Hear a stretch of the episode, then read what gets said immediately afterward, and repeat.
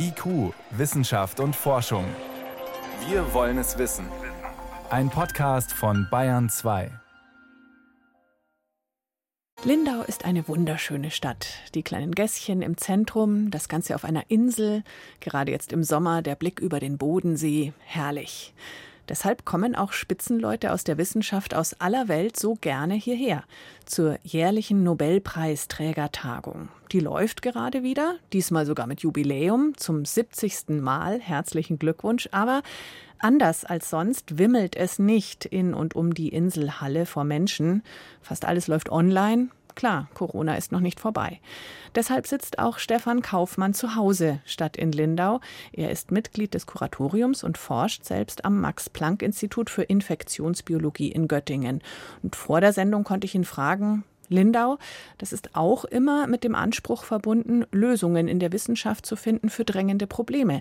Welche Rolle spielt denn Corona inhaltlich dieses Mal? Es ist eine interdisziplinäre Veranstaltung, da wird alles abgedeckt, da wird sehr viel auch über Klima und die Klimaproblematik gesprochen und es wird natürlich auch über Immunologie gesprochen und über Impfstoffe.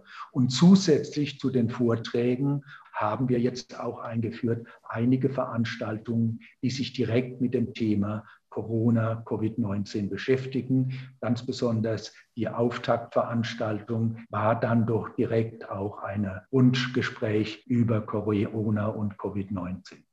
Großes Gesprächs- und Diskussionsthema immer wieder und immer noch sind die sogenannten mRNA-Impfstoffe, die ja auch aus wissenschaftlicher Sicht interessant sind. Was würden Sie sagen auf einer Nobelpreisträger-Tagung? Kann man jetzt schon sagen, diese mRNA-Impfstoffe, das hat Nobelpreispotenzial? Also als erstes muss man sagen, das ist natürlich wirklich ein enormer Durchbruch. Wie dann entschieden wird über einen Nobelpreis, wo man ja häufig eigentlich die zündende ähm, Entdeckung äh, würdigt und danach erst all das kommt. Das ist hier ein bisschen über den Haufen geworfen worden. Hier sind die RNA-Impfstoffe plötzlich aus dem Nichts aufgetaucht und sind plötzlich in aller Mund. Es ist natürlich nicht richtig, wenn ich sage, aus dem Nichts. Es wurde eben im Stillen geforscht, es wurde unterschätzt also ich denke, es gibt schon Berechtigung zu sagen, das ist Nobelpreiswürdig, aber man muss dann eben auch abwägen, wer wäre der Träger. Sie wissen, es gibt maximal drei Nobelpreisträger und das wird schon eine schwierige Entscheidung sein. Man könnte ja sogar auch an den Friedensnobelpreis denken, denn die Menschenleben, die gerettet wurden durch diese Impfung, sind ja enorm. Wo genau hat man da schon geforscht, in welchen Bereichen, bevor Corona kam? Schon vor Corona hat man sich schon überlegt, warum muss man eigentlich ein Antigen, also den Fremdkörper in den Menschen bringen? Könnte man es auch nicht schaffen, dass der Mensch eben selbst diesen fremden Bestandteil, das Antigen, produziert? Das begann mit den DNA-Impfstoffen. Die wurden dann als zu schwierig doch wieder nicht weitergeführt. Dann kam man zu den RNA-Impfstoffen und da waren die ersten Untersuchungen, das ist bestimmt jetzt schon 20 Jahre her, an der Penn State, also University of Pennsylvania. Und dann ging das schrittweise weiter und wurde doch sehr schnell von Biotech aufgenommen, die sich mit diesen Fragen speziell beschäftigen. CureVac in Deutschland, BioNTech in Deutschland. Wir sind also exzellent vertreten und dann auch noch Moderna in den USA. Diese Impfstoffe helfen uns jetzt sehr im Kampf gegen die Corona-Pandemie.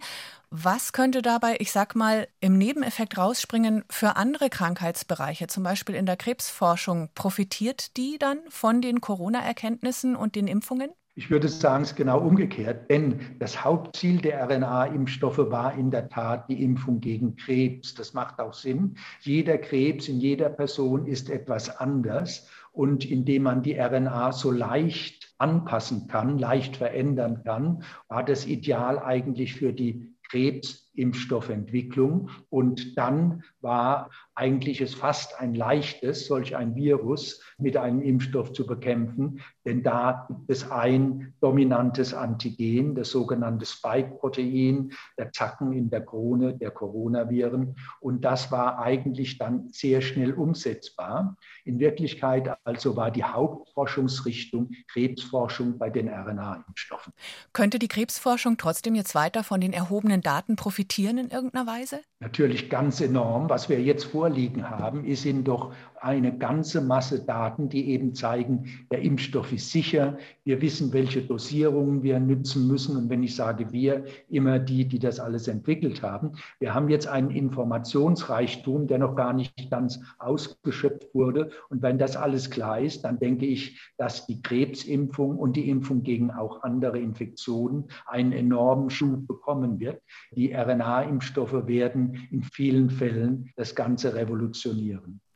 Die Pandemie ist noch nicht vorbei. Jetzt wurde schon der Vorschlag laut, man solle doch die Abstände zwischen der ersten und der zweiten Impfung verringern, um schnelleren Impfschutz zu bekommen für möglichst viele. Was halten Sie von der Idee? Nun werden Impfstudien ja durchgeführt und man weiß, dass man einen gewissen Zeitraum setzen soll, eben bei den RNA-Impfstoffen etwa sechs Wochen, bei den Adenovektor-Impfstoffen Impfstoffen etwa zwölf Wochen. Ich würde nichts dagegen haben, ein bisschen zu verkürzen um eine Woche. Aber im Prinzip sollte man sich schon daran halten, denn weniger Schutz kann auch bedeuten, dass es dann bei gefährlichen Varianten wie die Delta-Variante nicht ganz ausreicht. Und deshalb sollte man bei den Abständen bleiben. Und gleichzeitig braucht man sich dann auch hier in Deutschland, Europa zumindest, um die Delta-Varianten noch nicht allzu große Sorgen machen. Mhm. Die Impfstoffe an die neuen Varianten anzupassen sei noch nicht nötig, sagen die Hersteller. Wie einfach wäre es denn? Im Augenblick reicht in der Tat noch der klassische Impfstoff denn er stimuliert genug Antikörper, aber es ist bereits schwächer. Die Zeit wird kommen, wo eine Variante entsteht, gegen die der Impfstoff nicht mehr vollständig wirkt. Da kann dann sofort losgelegt werden mit neuen RNA-Impfstoffen, die angepasst sind. Und es ist ja gerade die Schönheit dieser RNA-Impfstoffe, wie schnell man sie anpassen kann, wie es eben bei Krebs für die verschiedenen Krebsformen in den verschiedenen Menschen eben schnell gemacht werden kann. So kann es auch dann für neue Virusvarianten sehr rasch gehen. In Lindau und in vielen Rechnern bei den Forschenden zu Hause läuft gerade die Nobelpreisträgertagung, die jährliche 70-jähriges Jubiläum. Herzlichen Glückwunsch nochmal. Stefan Kaufmann war das. Er sitzt im Kuratorium dieser Tagung, hat auch, wenn Ihnen das Interview jetzt noch nicht reicht, mehrere Bücher geschrieben übers Impfen und über die Pandemie. Da bekommt man noch mehr von ihm. Vielen Dank für Ihre Antworten und all die Informationen. Alles Gute. Herzlichen Dank, Frau Magia.